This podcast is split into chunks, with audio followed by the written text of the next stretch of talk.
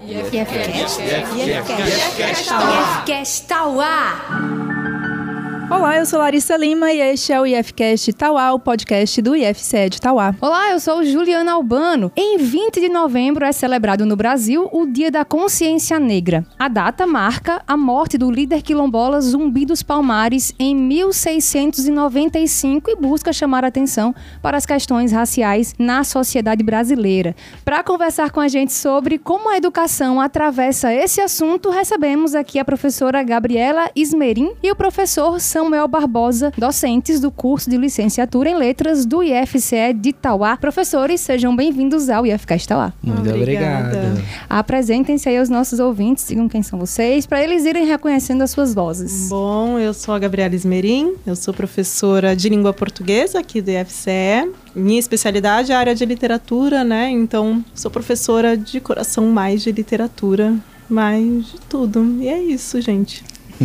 Eu sou o professor Samuel Barbosa, professor também de língua portuguesa e sou da área de linguística, especificamente análise de discurso. E um dos temas que muito me interessa por questões pessoais, principalmente, é o debate racial. Então vamos lá. Bom, a lei de 2003, que determinou o Dia da Consciência Negra, também estabeleceu o ensino obrigatório de história e cultura afro-brasileira na educação do Brasil, né? Uh, na opinião de vocês, essa seria uma forma de termos uma educação antirracista? Como é que a gente educa crianças e jovens para que a negritude seja vista de uma forma positiva, né, como potência, identidade cultura, e não de um ponto de vista colonial, sempre associado à escravidão, que é o que a gente costuma ver, né, por aí. Bom, eu acho que Claro, é um, é um começo, né? A lei de 2003. Uhum. mas quem trabalhou muito tempo com ensino básico, que nem eu, vê que de fato, na prática, ela não. Ela enfrenta vários desafios por várias questões, né? Pela formação dos professores. Muitos professores. É cobrado que os professores ensinem sobre isso, mas não tem nenhuma lei que obrigue, por exemplo, o ensino dessas componentes no curso de história nem no curso de letras. Então a LDB prevê que seja uh, assunto, tema tema da educação básica, mas não que seja assunto tema da, do ensino superior. Então, muitas vezes os professores, por desconhecimento, por falta de interesse, acabam não conseguindo abordar. Os materiais didáticos estão melhorando a passos muito lentos, porque normalmente não a ideia a própria LDB prevê, né, que seja em todas as componentes curriculares ao longo de toda a educação. O que acontece é que esses assuntos eles acabam sendo seccionalizados em um box, né? Então, agora alguns escritores negros. E se a gente for pensar a questão, é, eu sei que não é assunto, mas se a gente for pensar a questão da literatura e da história indígena é pior, porque a LDB teve essa alteração em 2003 e só em 2008 foi ter uma alteração incluindo a literatura e a cultura indígena. Então ela é praticamente inexistente dos materiais didáticos e desconhecida pelos professores também, né? Então eu acho que é um problema, é um desafio já a falta de conhecimento, o jeito como o mercado editorial tem lidado. É claro que é muito interessante porque depois da lei veio um boom no mercado mercado editorial que tem o interesse em publicar escritores negros porque sabe que eles vão vender, porque tem uma lei que diz que os alunos têm que ter acesso a. E escritores africanos, mas ainda é um problema porque quando a gente pega o livro didático, é maravilhoso, mas vai aparecer Mia Couto lá, né? Entre escritor angolano e Mia, moçambicano, perdão. E no angolano vai aparecer o Pepe Tela, que são os dois maiores nomes presentes nos livros didáticos, são escritores africanos brancos. Então, mesmo quando vai, existe existe uma, uma, um movimento de não sei se seria bem desocidentalizar, mas tirar dessa esfera totalmente lusitana, se recorre, se cai numa branquitude, né? Então, e não sei se é necessário, pensando em literatura, acho que o Samuel vai poder falar mais sobre todo o resto. eu não sei se é A Gabi é maravilhosa, né, gente? É, eu não sei se é necessário eh, ter um box falando esses são os escritores negros. Uhum. Se a uhum. gente tem escritores negros em toda a história do Brasil, né? A gente tem Luiz da Gama, Maria Firmina dos Reis, a gente vai ter Solano Trindade, que é maravilhoso e não existe nos livros didáticos, e Maria Firmina dos Reis foi a primeira mulher a publicar um romance no no Brasil é do romantismo. Como é que a gente fala de romantismo e ensina normalmente, se ensina, né? Que ah, o romantismo, Iracema, Alencar, José de Alencar, não se falou do negro. E é muita mentira, né? A gente vai ter Joaquim Manuel de Macedo escrevendo Vítimas Algozes, a gente vai ter o próprio Bernardo Guimarães escrevendo Escravizaura, que retratam o negro, e aí a gente vai ter a Maria Firmina dos Reis. Nesse momento, eu não tenho certeza da publicação, mas acho que é cerca de 1850, publicando um livro em que os personagens negros finalmente surgem como sujeito e não como vítimas, nem como algozes, coisas que a novela da Globo conseguiu superar, sei lá, ontem, né? E a Maria Firmina dos Reis, no século XIX, tá falando isso. Mas em vez de colocar esses autores no momento em que se estuda essa estética, se pula, se fala só de um cânone cristalizado, ou se apaga o fato que eles são negros, né? No caso do Machado de Assis, como a gente estava conversando. E aí depois querem incluir um box. Existem escritores negros no Brasil. Quando eu acho que é o grande é o maior desafio de se ensinar uma cultura, uma literatura negra, indígena, afro-indígena que seja, porque não perpassa a educação, né? Então, não perpassa, não é algo que está presente no currículo desde os anos iniciais. É algo que aparece sempre muito como um evento, como um box, como uma curiosidade dentro do. Não sei. Pelo menos foi assim que eu trabalhei, né? Os desafios do trabalho da educação básica nos últimos 10 anos com essa temática apareceram assim para mim. É, eu me sinto muito contemplado, né, na fala da, da professora. Então eu vou tentar responder a, a outra pergunta, né, que fala sobre o que é que a gente pode pensar como instrumento, né, para a gente contribuir com essa questão da educação é, no espaço escolar, né? E aí eu defendo uma educação decolonial, porque eu acredito que quando a gente pensa a partir desse prisma, a gente está falando de um lugar específico da educação. E quando a gente vai falar da educação decolonial, nós passamos a fazer alguns questionamentos a partir de um lugar específico eurocentrado e que, sobretudo, existe um poder colonial que é trabalhado no imaginário coletivo das pessoas, em que, a partir desse tipo de educação, nós começamos a questionar o que é o processo de colonização, como que isso se interfere, por exemplo, nas nossas pautas do cotidiano e, sobretudo, a gente também começa a pensar né, no padrão de poder colonial e os seus efeitos de sentido mesmo, né? Perguntando assim, né? Quem foi que disse colonização? Quando que isso aconteceu? Onde? Como? Por quê? Então são questões que a gente começa a colocar a partir de uma educação crítica emancipadora, a partir dessa proposta da educação colonial, em que nós colocamos a história como um ponto fundamental para a gente pensar de que lugar da história nós estamos falando sobre isso, os modos de subjetivação em que nós vamos, inclusive, forjando as nossas identidades, né, a partir desses lugares em que nós vamos construindo e como é que o negro ele é construído a partir desse processo, né, da colonização. Gosto muito de uma frase dita por Preto Zezé em uma entrevista ao Roda Viva, né, em que ele fala, né, que no Brasil o negro ele torna-se negro, né, justamente por conta desses diferentes modos de violência a qual a população negra é submetida aqui no Brasil, sobretudo, né, vinculado a um racismo estrutural, né, que nós é, vivenciamos, né. Então eu penso que essa educação colonial como um instrumento aí para a gente repensar as nossas identidades, as nossas culturas, vem contribuindo para a gente transformar os nossos modos de subjetivação e, consequentemente, construirmos aí atos de resistência rumo à emancipação política. Professores, de acordo com os dados do IBGE, né, é, mais pessoas têm se declarado negras ou pardas, né, na última década. Como vocês se perceberam negros e passaram a ter essa consciência? Isso foi um processo para vocês? Então, para mim,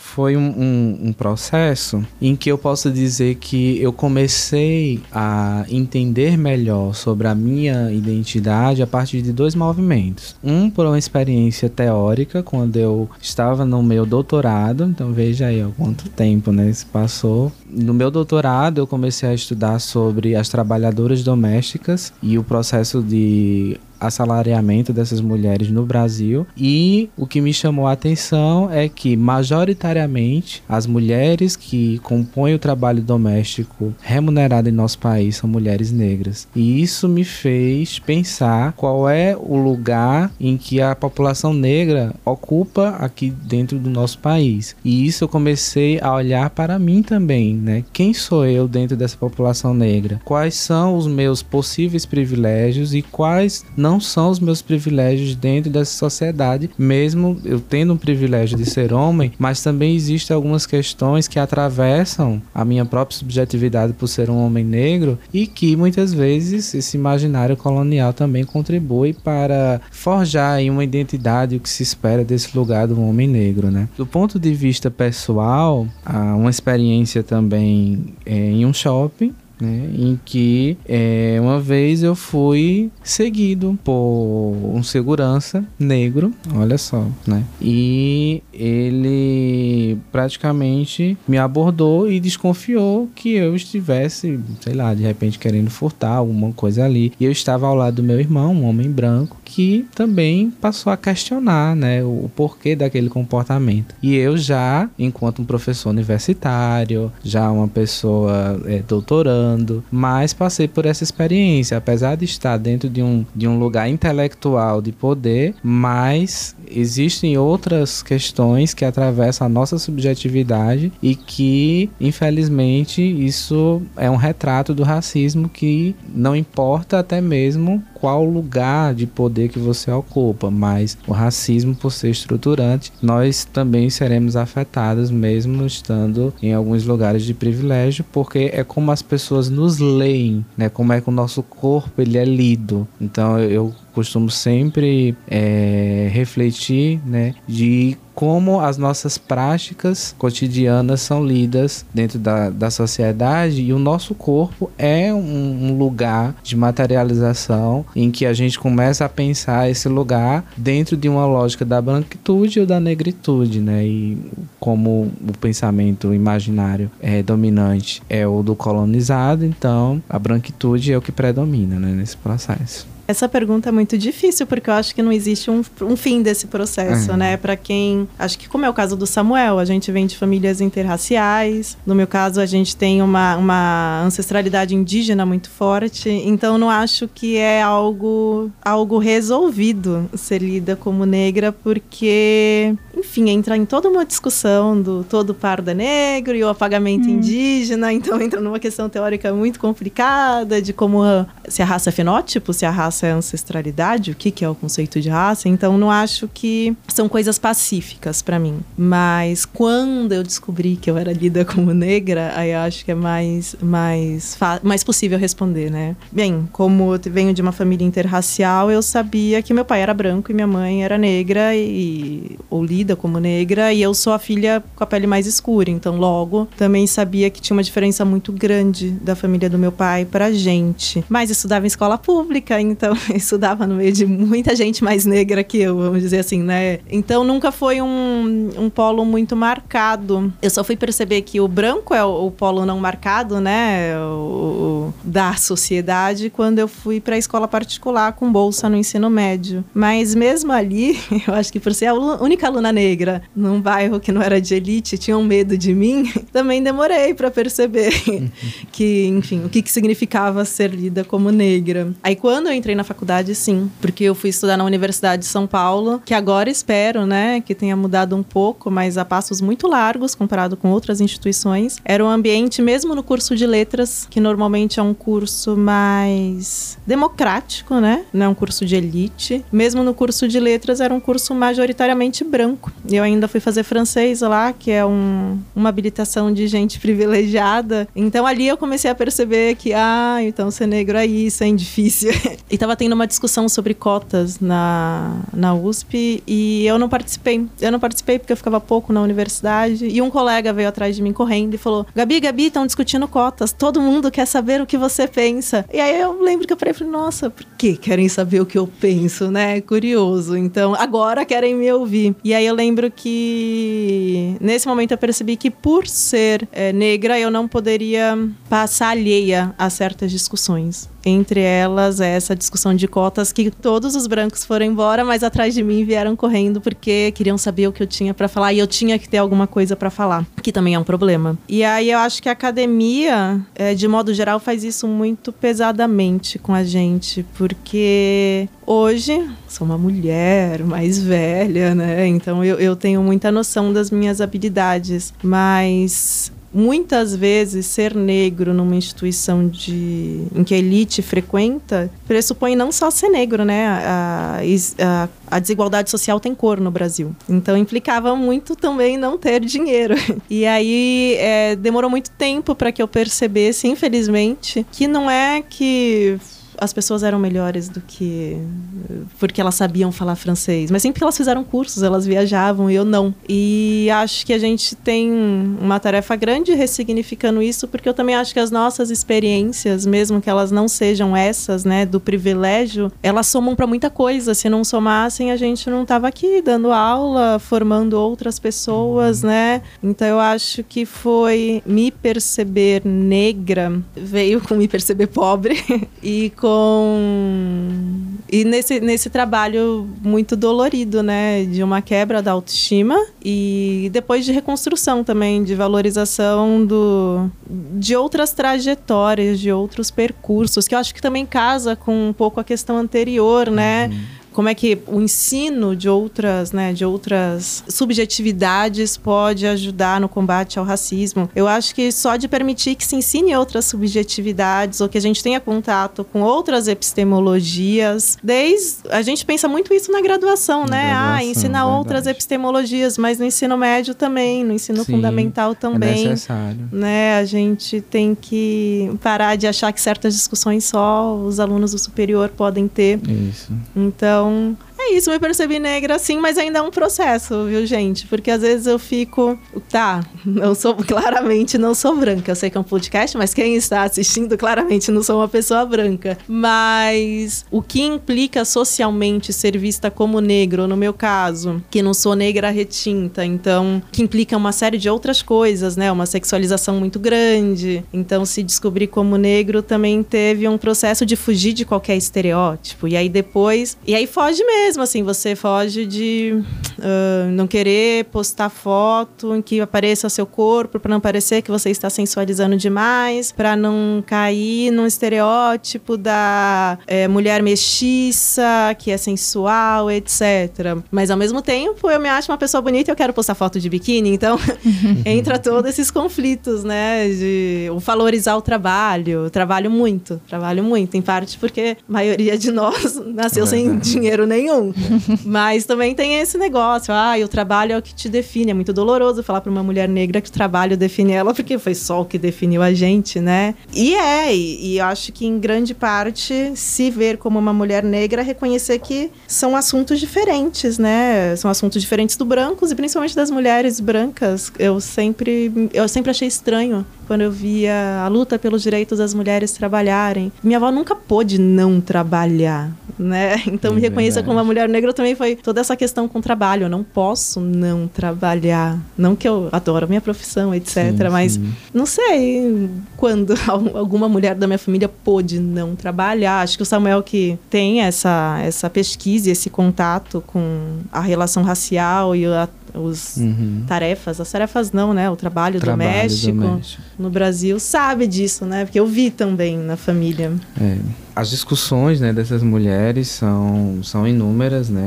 sobre essa possibilidade de, de não ter essa oportunidade de descansar, né, o direito ao descanso, isso não existe no vocabulário dessas mulheres. Né. E aí você falando, né, eu, como você muito bem frisou, é um processo, né, porque quando a gente começa a pensar também os espaços públicos e privados, e eu retomando né, aqui a minha vida pessoal, é, eu nasci nasci e me criei na periferia, né? Então, os meus amigos, majoritariamente, homens e mulheres negras. Então, quando eu começo a entrar nesse espaço da academia, da faculdade, e a gente começa a ver, assim, de fato, as pessoas que estão no lugar de poder, no lugar privilegiado, que são as pessoas brancas, né? Inclusive, os nossos próprios professores, né? Que quando a gente pergunta assim, poxa, você teve algum professor, uma professora, um professor negro? A gente lembra de um ou outro, assim, na graduação, né? No, no mestrado e no doutorado não, não, não consigo me recordar, por exemplo, né? Isso é uma, uma realidade que a gente vê que mesmo em espaços que a academia,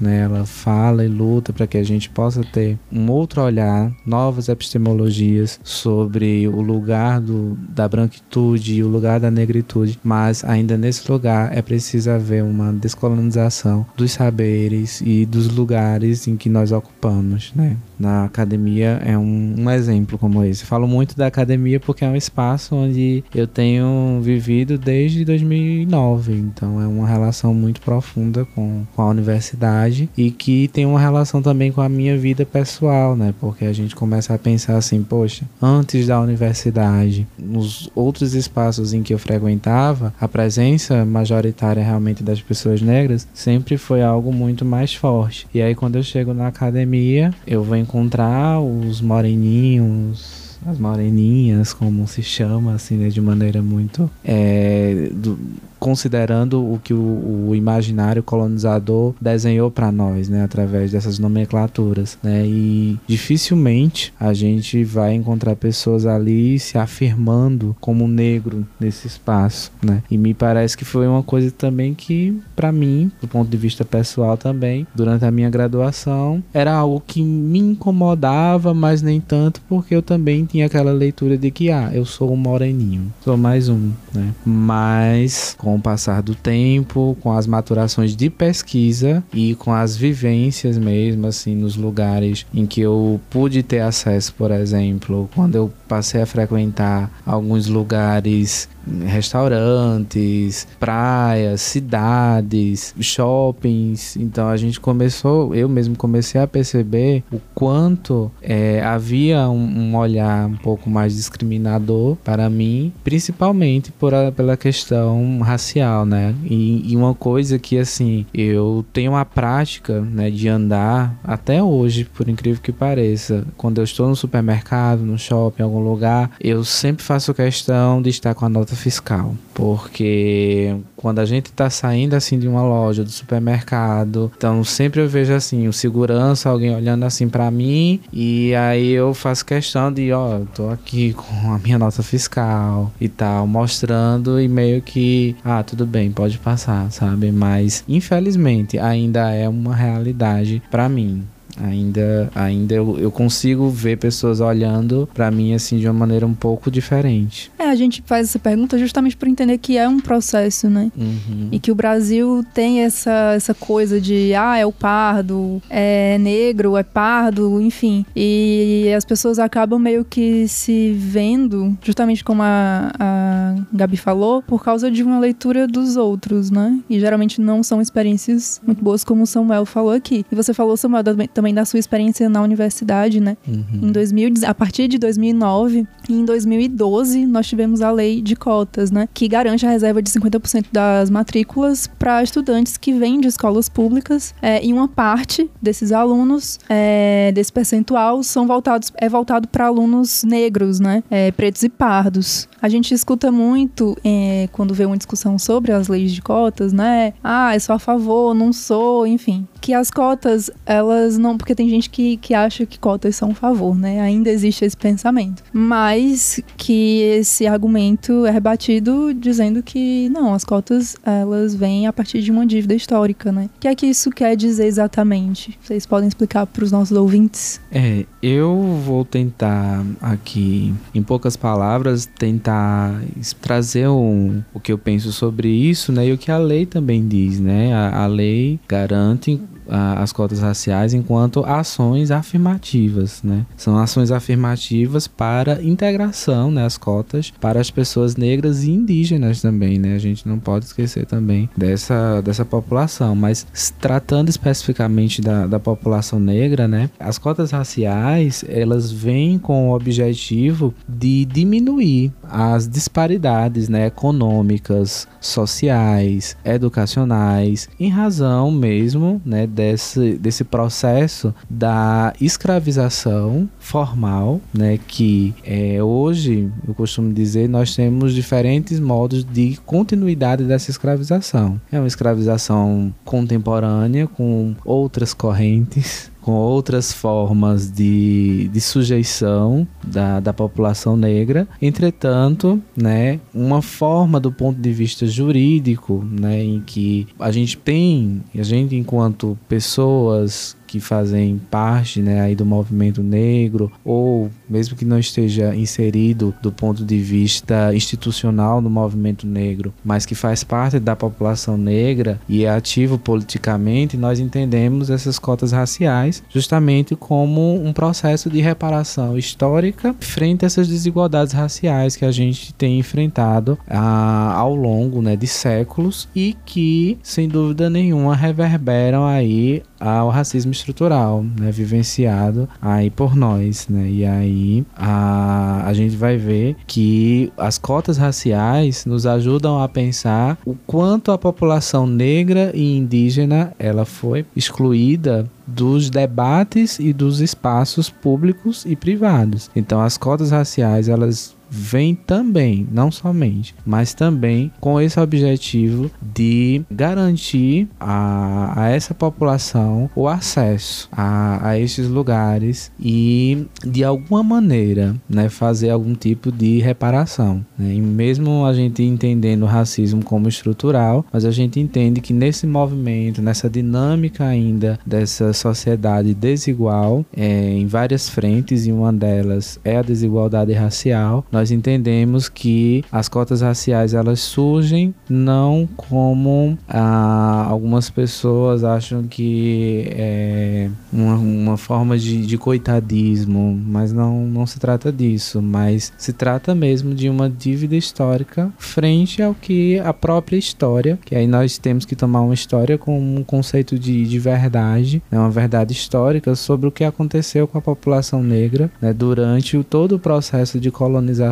aqui do Brasil, né? Então eu entendo que frente a tudo isso, nós tentamos pelas vias legais ocuparmos esses espaços de poder com objetivos de transformar a sociedade, né? Não no sentido de é, ser o ocupar um espaço por ocupar, mas é um ocupar criticamente, pensando sobretudo em trazer novas discussões e, e nova e, e trazer uma diversidade mesmo para esses espaços que até então são majoritariamente ocupados pela população não negra.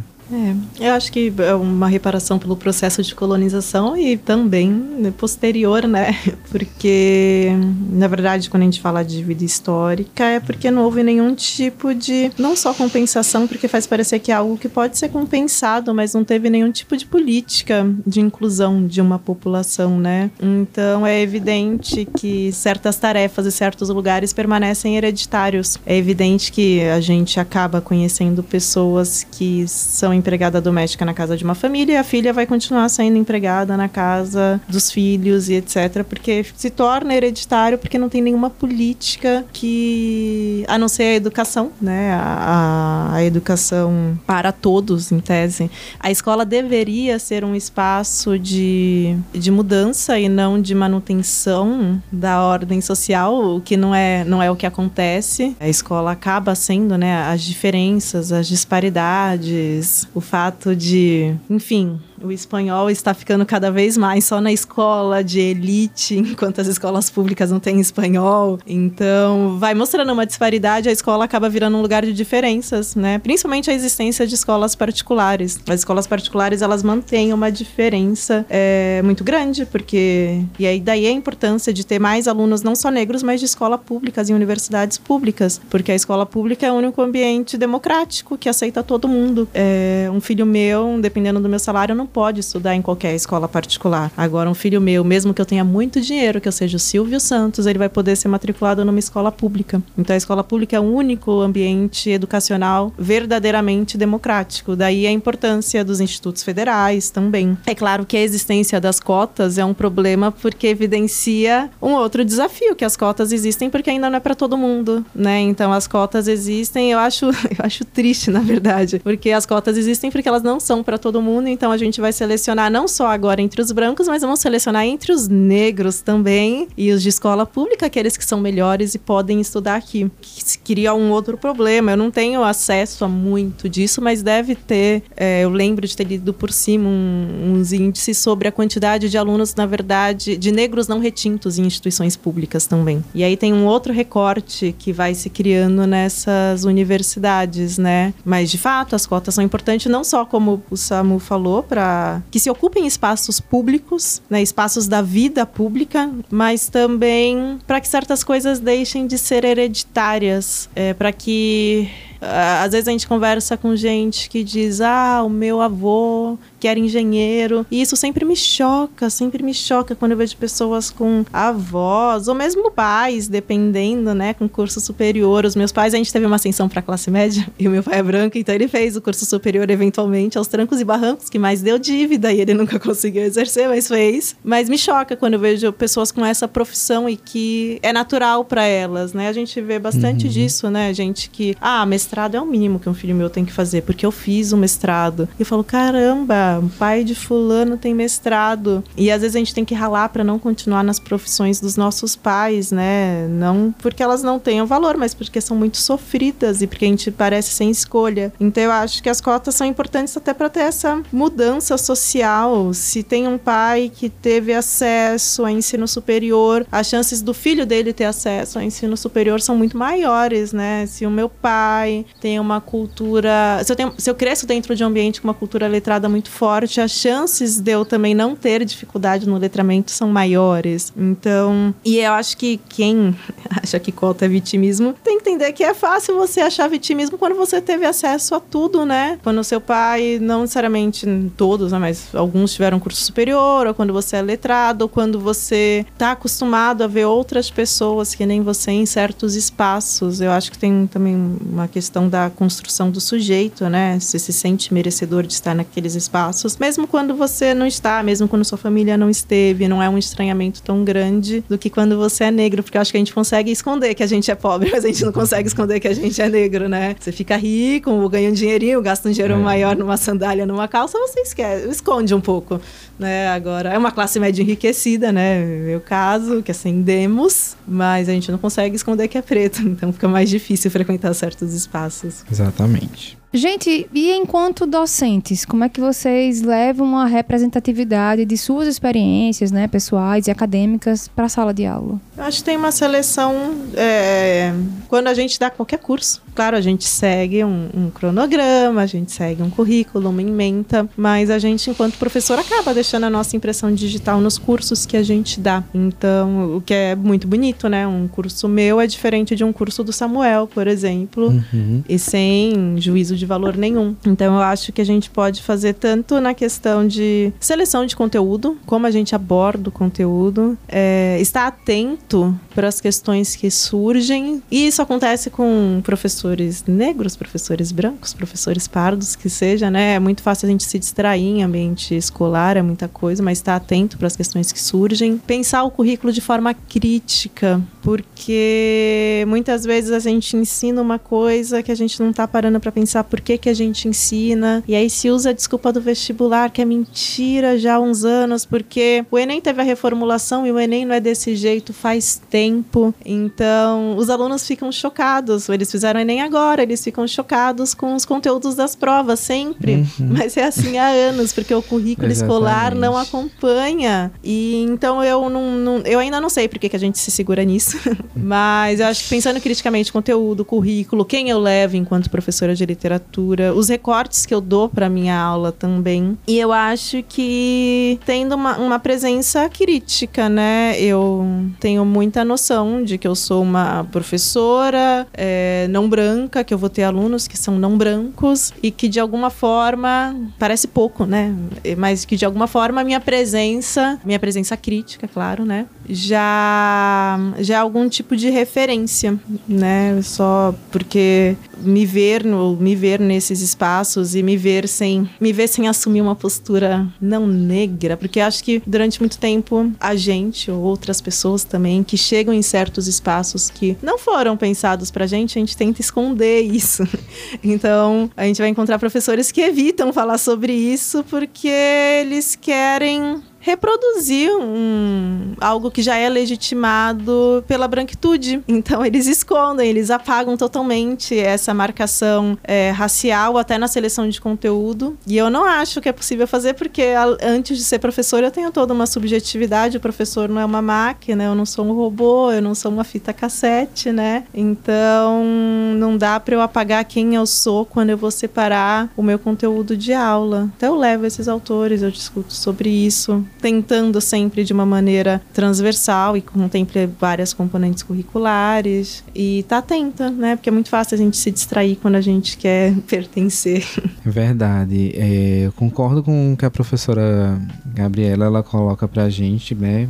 É, eu tento também pensar o currículo da maneira crítica, né? E do ponto de vista assim metodológico, né? Um, um instrumento que eu gosto muito de utilizar em sala de aula é o debate. Eu gosto muito de conversar com os meus estudantes, de trazer perguntas provocadoras para esses estudantes, para que eles possam realmente sair daquele lugar colonizador do pensamento, né, sobre quem nós somos no mundo, né? Quem sou eu? Já dizia até o próprio Michel Foucault, né? Quando vai, vai trazer essas questões, né? Sobre a subjetividade. E aí eu começo a pensar sobre nós também, enquanto é, população negra, né? Então, é, recentemente, em sala de aula, né? Ah, no ensino médio, eu é, levei o filme Que Horas Ela Volta, né? E isso abriu uma discussão muito interessante no ensino médio, né, que trata aí sobre a questão racial e os espaços em que, por exemplo, a trabalhadora doméstica, né, que é a protagonista do filme, né, interpretada ali pela Regina Casé, como que a, a trabalhadora negra, que é uma trabalhadora doméstica, ela é vista nos espaços em que ela trabalha, como muitas vezes pertencente à família ali do patrão, né, e tudo mais. A gente sabe que apenas é um efeito né, desse processo é, colonial e como que o corpo dela é lido em outros lugares em que o corpo dela já é bem-vindo. Então esse tipo de debate, né,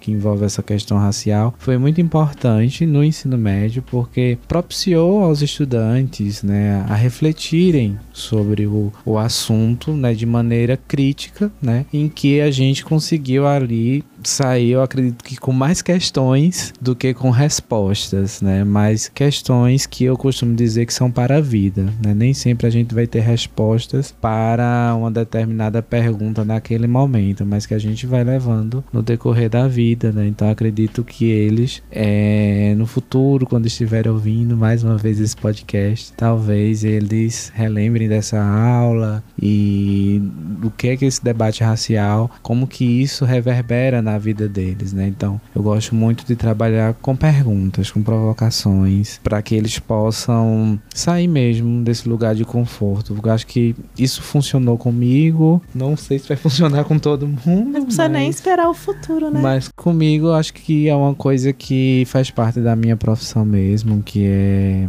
a gente provocar os estudantes e a partir dessa provocação, por meio de perguntas, a gente conseguir ouvir o que é que majoritariamente é, a juventude tem pensado sobre esse lugar do debate racial na população, na população não, perdão, na sociedade brasileira, né? E o que é que a juventude tem pensado, Sam? Uma...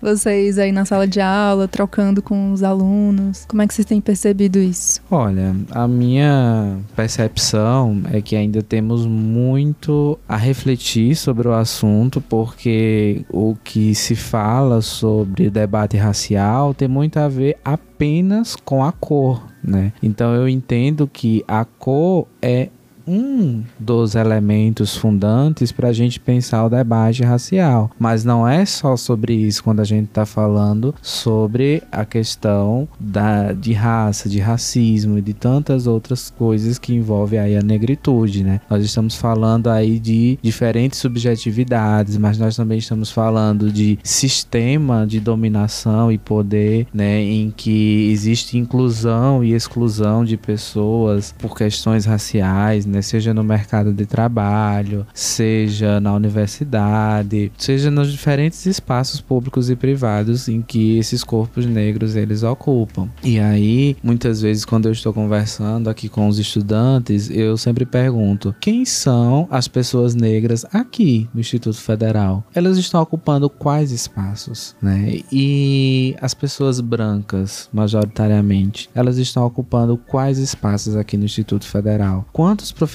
negros e negras vocês têm ou tiveram ao, ao longo da sua trajetória estudantil? Então, é, eu já tive retorno de alguns estudantes né, aqui dizendo: Poxa, professor, depois dessas questões eu já comecei a, a, ter um olhar mais crítico sobre quem é o negro aqui no espaço onde eu estou frequentando. Isso para mim já é um, um bom começo, já é um avanço, mas eu entendo que precisamos avançar ainda mais, na, principalmente na juventude, considerando uma discussão política, uma discussão em que eles possam, inclusive, entender que a negritude, assim tal como a branquitude, né, faz parte de um processo estrutural. Então, nesse processo estrutural, há aqueles que vão ficar fora desse debate e há aqueles que já estão ocupando esse lugar há muito tempo e que muitas vezes vão tentar, inclusive, forjar identidades. E aí, nesse processo de, de forjar identidades, também vão forjar pensamentos colonizadores, como o da democracia racial. Né?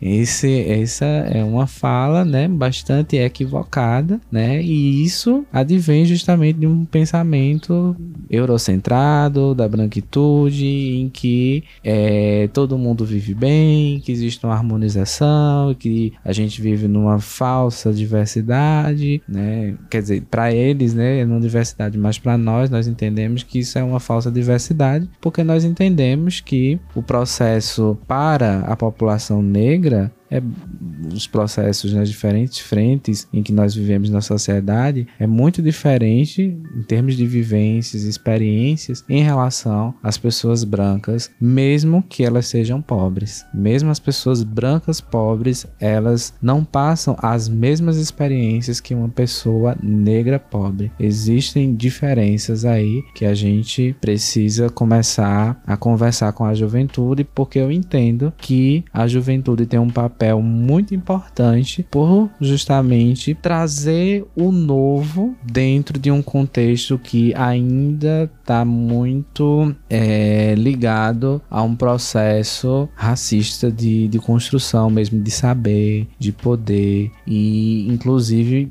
é, dentro desse processo de saber e poder de manutenção mesmo das desigualdades raciais, seja através de um trabalho intelectual ou seja através de qualquer outra forma da manifestação de trabalho na nossa sociedade. Eu acho, assim, eu tenho que ter muita fé na juventude, senão eu não seria professora, né? Mas eu comparo com a minha juventude, né? Eu, de fato, eu sei que existe em algum momento, mas eu acho que isso também nós, né? Que o debate dá uma emperrada. Mas acho que eles são anos luz, assim, do que a minha juventude de 15 anos atrás estava. E eu acho que isso tem a ver com, claro, as mudanças educacionais. O, o Samu falou, teve a discussão sobre que horas ela volta. Aí os alunos já reconhecem isso. Eu acho que nós demoraríamos para reconhecer, né? Os alunos acontece um caso no Instagram da mulher de um cantor aí famoso, e aí todo mundo fala: "Olha, Olha, ela falou que a empregada doméstica é posse. Não pode. Olha, a empregada doméstica é negra. Então eu acho que a internet também, né? Eu sei que a internet trouxe muita desgraça. é. Eu sei disso.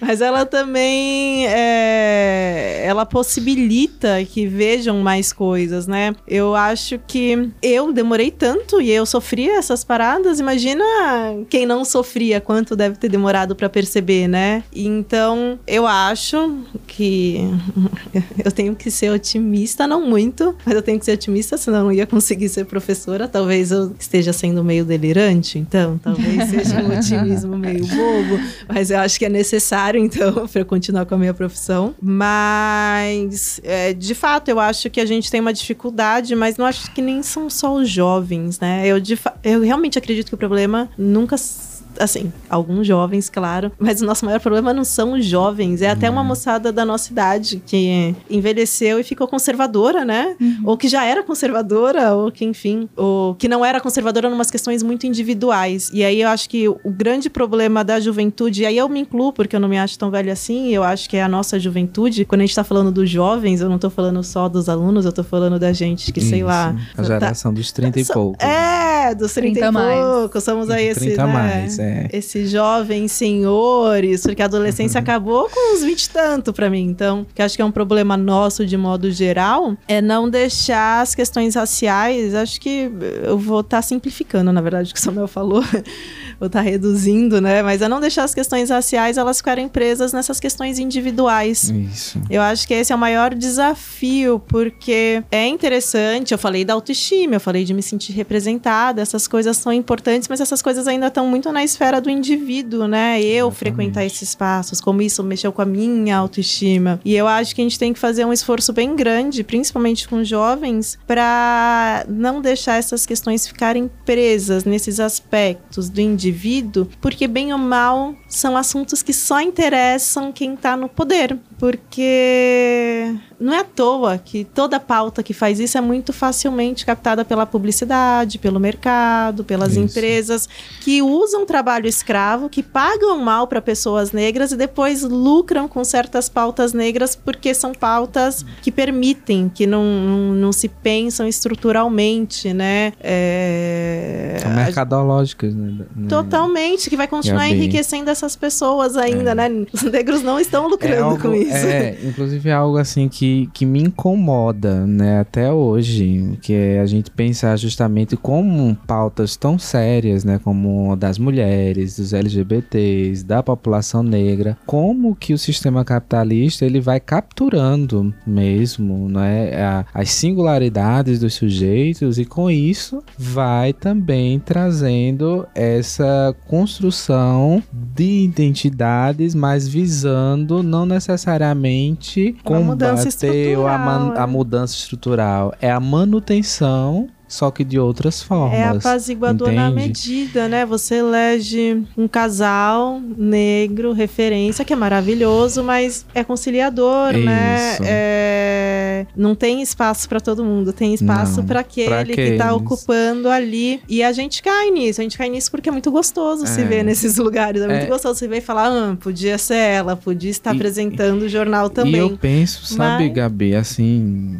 já que a gente tá nesse bate-papo, né? Eu tô considerando aqui nesse processo do podcast, essa questão do se ver representado. Eu vejo que se por um lado a gente também tem um ganho, né? Considerando que, olha, pessoas que outrora a gente não imaginava, por exemplo, tá ali num cargo político, tá ocupando um espaço de, de uma empresa, ocupando determinadas esferas da sociedade que até então não eram ocupadas pelas minorias sociopolíticas. Por outro lado, esse negócio do, do se ver se representado esvaziado de uma criticidade política, isso de fato me incomoda bastante. Então eu vejo a educação, não somente ela, mas a, a educação institucional, né, no caso a gente, como professores do, do Instituto Federal, em um espaço público, a gente tem essa oportunidade de, de contribuir com essa juventude que aqui está, né, para que a gente possa pensar a ocupação ocupação desses espaços, mas de maneira efetivamente crítica. Porque não adianta a gente eleger, ah, eu vou eleger uma mulher, vou eleger um gay, vou eleger um negro e tal, mas chegar lá ser, serem pessoas que não têm essa consciência crítica da qual nós reivindicamos e serem pessoas que vão continuar é, garantindo a manutenção do status quo mesmo, que é justamente um pensamento patriarcal, racista, LGBTfóbico. Então eu penso que essa juventude que está aí é uma juventude que, a partir desse nosso lugar professoral, pode ter condições de ter acesso a um, novo olhar sobre essas discussões que são tão caras e tão importantes. E aí vem até a primeira pergunta, né, que vocês trouxeram pra gente, né, sobre a gente é, falar sobre a educação afro-indígena, é, né, também nos espaços da escola, né, justamente com esse objetivo de, de desmistificarmos é, essa ideia de democracia racial, por exemplo, e trazer uma juventude mais crítica. Ó, sim, queremos negros no poder, queremos sim, né, mas estamos visando aí uma transformação estrutural da sociedade, não apenas num ponto de vista individual, é coletivo, né? Porque assim, eu fico sempre pensando também uma, uma outra questão que me incomoda. É assim, ah, eu vou ver uma certa, um certo filósofo ou uma certa pessoa, um certo cantor que é negro ali ocupando um espaço de poder, ok, bacana, eu acho isso legal. Me vejo representado, ok. Mas aí essa pessoa vai ter todos os acessos aos privilégios e tudo mais, está ali muito bem me representando, porém, como está a vida do restante da população negra? Continua ainda do mesmo jeito. Então é preciso a gente pensar, bom, então pensar só o indivíduo, só essa representação esvaziada de algo mais crítico, eu acho que é, é, é esse o ponto que talvez alguns colegas até possam discordar da Gabi e de mim, porque é um debate muito polêmico, é polêmico. porque para muitas pessoas basta se ter a representação. E para nós a gente entende de outra maneira. É que ela é, é conciliadora, é? né? Parece Exatamente. que estamos fazendo muita coisa. É. E eu acho que, ah, faz um, um a, a, alivia um pouquinho é, a culpa que isso. certos setores têm, né? É. Falar, e é uma culpa da branquitude, né? A uhum. gente, a gente sabe que isso favorece sobretudo a branquitude. E nós não estamos defendendo que pessoas como mulheres, negros, LGBTs, volta a frisar, não ocupem esse lugar. A gente quer que eles, nós devemos ocupar todos os lugares que nós quisermos. Agora é preciso que isso seja feito de maneira politicamente crítica, porque se não for assim, pelo menos no meu entender. E que a gente continue muito insatisfeito, né? É. Eu, eu tô correndo medo, o, o, risco de parecer agressiva. eu acho que a gente tem que parecer muito insatisfeito, não aceitar conciliações, é, é, não comemorar as vitórias assim individuais como se fossem vitórias vitórias coletivas, isso, é, ter um pé atrás sempre. É, porque assim, essa cultura, né, até do, do negro coach, né, que foi criada e assim, ah, eu quero, eu posso, eu consigo, que já vem dessa ideia do mercado, né, que, ah, se você pensar, estalar os dedos, você vai conseguir, olha, você vê aí cantores, celebridades negras que ascenderam, então você também pode. Então, claro, podemos se as condições objetivas efetivamente favorecerem pra gente, né? E a gente sabe que dentro de uma divisão de classes, né, como o próprio professor Silvio Almeida ele fala, o estado é de classes, né, mas não é somente disso, né? A gente vai pensar também que nós temos uma sociedade em que é, nós temos que é marcada, né, pelo gênero e também é marcada pela raça, é marcada pela sexualidade. E essas frentes precisam ser levadas em consideração quando a gente quer pensar uma mudança radical, né? E não apenas uma mudança individual, porque aí, do contrário, pelo menos no meu entender, a gente corre o risco de ficarmos é, apenas com representatividades, mas não necessariamente que a vida da população é sociopoliticamente menos favorecida, ela venha mudar na sua totalidade, que é o que a gente almeja. A Muito bom. Você também, minha, minha amiga. Professores, obrigada pela participação Ai. aqui neste IFCast. Eu espero que esse programa também sirva, né, para a comunidade em geral, né, que não tem ainda o entendimento, ainda não tem o estudo nesse sentido, ainda não consegue se ver ou entender o que está acontecendo nessa nesse aspecto, que esse programa também sirva de um meio de educar, né, e informar. Eu Ah, agradeço. eu que agradeço. Ah, pode É, falar. agradeço. Agradecemos, Gente, né? Muito bom, a gente fala bastante. Ó, mas não acabou Pois não, é. tá? A gente tem agora o nosso momento cultura. Uau. Vamos lá? Vamos lá.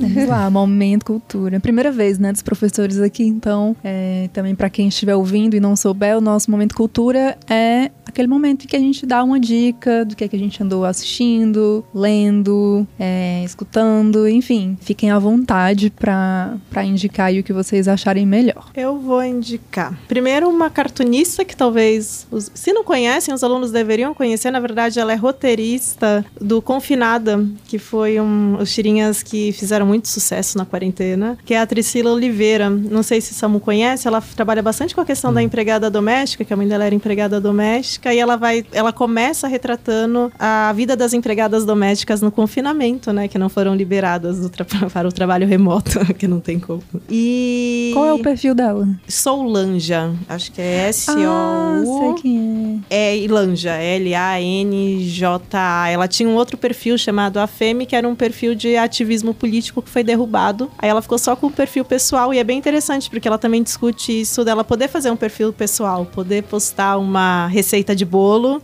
ou foto dela de biquíni, receber curtidas e não ter que ficar falando sobre escravidão, racismo, sofrimento o tempo todo. É isso, acho que eu recomendo ela, que é jovem, que nem a gente, acho mais ou menos jovem. E, e muito acessível. E o livro foi aí, super premiado. Tava na Bienal, inclusive, para vender com algum desconto. é? Ah, legal. Muito bom. Samuel, qual é a sua dica? Então, gente, nesse momento cultural passou várias, várias coisas aqui, mas eu quero indicar dois livros, né? Um não acadêmico, que é a Quarto de Despejo, da Carolina Maria de Jesus. É uma literatura maravilhosa, né? Então, recomendo a vocês que vocês possam ter acesso, né? Esse é um diário, né, de uma mulher preta favelada, em que ela vai narrar, né, a sua vida, as suas vivências, suas experiências ali na favela. Então, acredito que vocês vão gostar bastante do que ela tá propondo pra gente refletir acerca da experiência de uma mulher negra, mãe solo na favela. Gostar nesse sentido, né? Porque é, é muito cruel a, a, a vivência dela ali, né? Mas que a, a obra dela é tão importante que ela tem sido lida e discutida em diferentes lugares é, da universidade, fora da universidade. E agora no Enem, né? Nós tivemos uma questão em que um recorte da, desse livro, né? Caiu como questão lá do, do Enem, né? Na prova de, de humanidades, né? Uma outra dica é o livro Transfeminismos da professora Letícia Nascimento, uma mulher trans negra da Universidade Federal do Piauí. E eu acredito que para quem quiser, eu acho que é uma- um, um ótimo livro para a gente também pensar a questão da identidade de gênero e a negritude, né? E por fim, vou indicar uma série Ah, vai virar uma sessão. é uma série. Dicas de Samuel, é, vai. Pois é.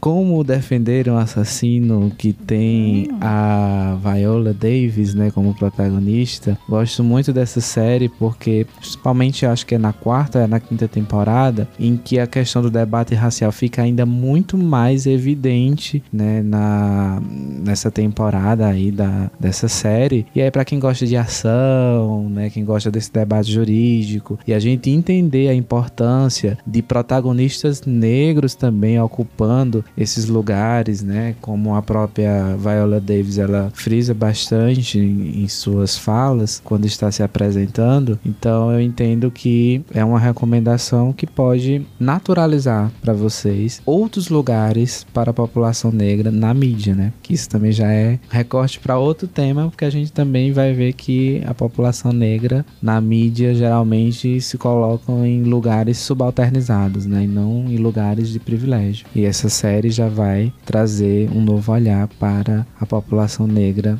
neste espaço da sociedade norte-americana. Massa. E durante a nossa conversa vocês também falaram, citaram aí várias obras, também já fica de dica aí para quem ouviu. A minha dica vai ser o documentário que saiu esses dias na Netflix, que é o Racionais das Ruas de São Paulo pro mundo. Muito bom. Gente, é muito bom. Eu achei assim já tá na minha lista. É essencial para você conhecer o Brasil e entender assim um pouco do Brasil, porque para quem não conhece, o Racionais é um grupo, né, de rap que surgiu nos anos 80 uhum.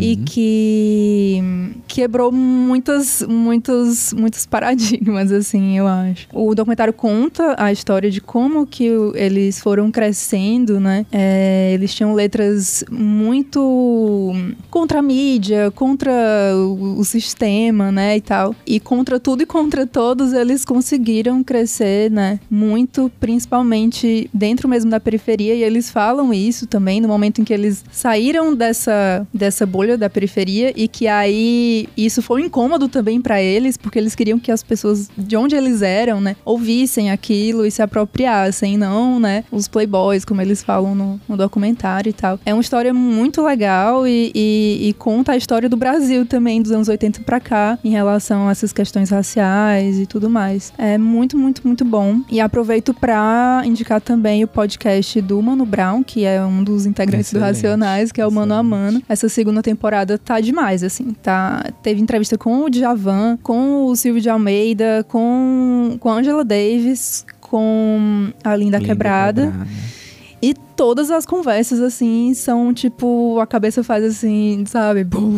Você fica assim, meu Deus. dos últimos anos, né? Nossa, demais, assim, as entrevistas com ele são muito boas. Então, recomendo, é gratuito para ouvir no Spotify. É isso. Muito bem. Eu vou indicar o filme Argentina 1985. É um filme que foi lançado esse ano, tá disponível no Prime Video. E é um filme que narra a história, né, real lá dos procuradores que é, investigaram e processaram os presidentes, ditadores militares da ditadura militar argentina. Um filme muito bom e fica a minha recomendação. Maravilha. Professores, mais uma vez, obrigada pela participação. Foi muito boa a nossa conversa e até uma próxima, hein? Eu que agradeço. muito até a próxima. Foi uma ótima viu? estreia de Obrigado vocês aqui. pelo convite, é. meninas. Um abraço. Agora a gente vai explorar vocês. Vocês não têm noção? Não é? Eu já fiquei com vontade. Um só ah, sobre rap. Olha, espero bom, que esteja à altura do programa, meninas. Que é isso, professor. é lógico que tá. bom, até o próximo IFCast, gente gente. Tchau. Tchau, até lá. Tchau, meninas.